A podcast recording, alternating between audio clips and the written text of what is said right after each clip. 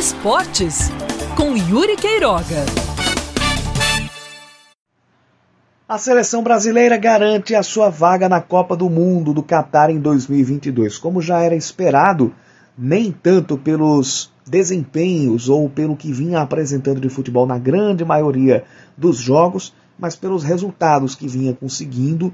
Apesar disto, a seleção conseguiu uma precoce classificação e agora vai ter um pouco mais de tranquilidade para testar novas opções, para poder testar formações, para poder convocar até jogadores que podem ser fora da caixinha sem a preocupação com você, entre aspas, comprometer o entrosamento daqueles jogadores que são normalmente convocados. Pelo menos o técnico Tite, acredito eu, que vai ter esse tempo e essa oportunidade para fazer esses experimentos, já que a missão de se classificar para a Copa já foi alcançada.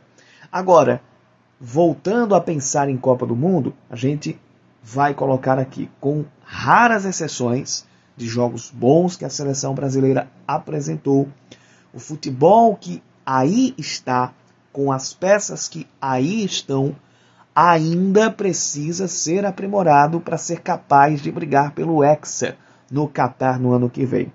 Neste momento, pelo menos eu não acredito, não confio muito que a seleção brasileira vá muito além das quartas de final, como foi a Copa de 2018, como foi nas Copas de 2006 e 2010. Nem considero a Copa do Brasil em 2014, chegou onde a seleção brasileira para mim chegou à semifinal muito mais pelo fator casa do que propriamente pelo futebol apresentado. E aí a gente viu com o 7 a 1 para a Alemanha.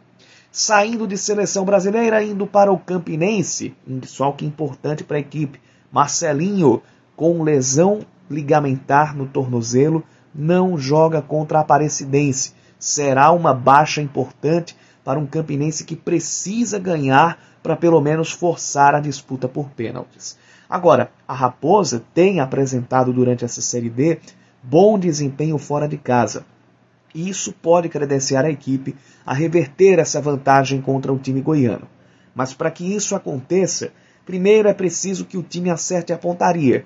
E segundo, tem que contar com uma tarde não tão inspirada do goleiro Pedro Henrique, que pegou até pensamento no jogo de ida em Campina Grande.